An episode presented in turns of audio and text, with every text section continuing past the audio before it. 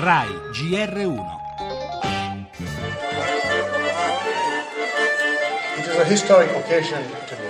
Siamo di fronte a un'occasione storica, il disarmo di uno dei gruppi armati più longevi del mondo, l'ultimo gruppo armato autoctono in Europa. Questa commissione ha ricevuto informazioni dettagliate per localizzare i depositi di esplosivi e munizioni dell'ETA. Nel 2011 l'ETA aveva già annunciato la rinuncia alla lotta armata, ma è solo ora che il capitolo più buio nella storia della Spagna del dopo Franco si chiude definitivamente. que se desarmen y que se disuelvan.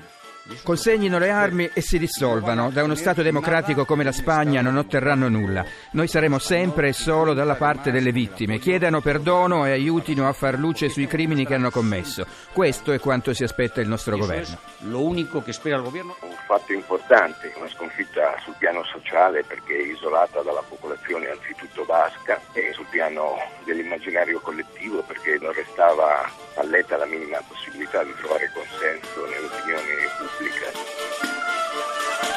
Si è consumata fino ad esaurirsi, secondo Alfonso Botti, docente di storia contemporanea a Modena, l'esperienza dell'ETA, quantomeno dal punto di vista militare. Una scia di sangue e terrore in Spagna e non solo, lunga 40 anni, più di 800 le vittime attribuite al braccio armato degli indipendentisti baschi. Un gruppo di mediatori ha guidato la consegna di un arsenale già silente da qualche anno, ma questo resta un importante passaggio storico, come spiega Ram Manicallingham, capo di una commissione internazionale di verifica. Una mano tesa che il governo spagnolo non è comunque intenzionato a stringere inflessibile. Lo avete sentito, il portavoce di Madrid, Mendes de Vigo, esce definitivamente di scena l'ultima organizzazione terroristica radicata in un'Europa costretta da tempo a doversi difendere su altri fronti e lo sappiamo. Il tutto mentre oggi, Domenica delle Palme, centinaia di milioni di cristiani celebrano uno dei simboli per eccellenza di quella pace per la quale probabilmente non si farà mai abbastanza.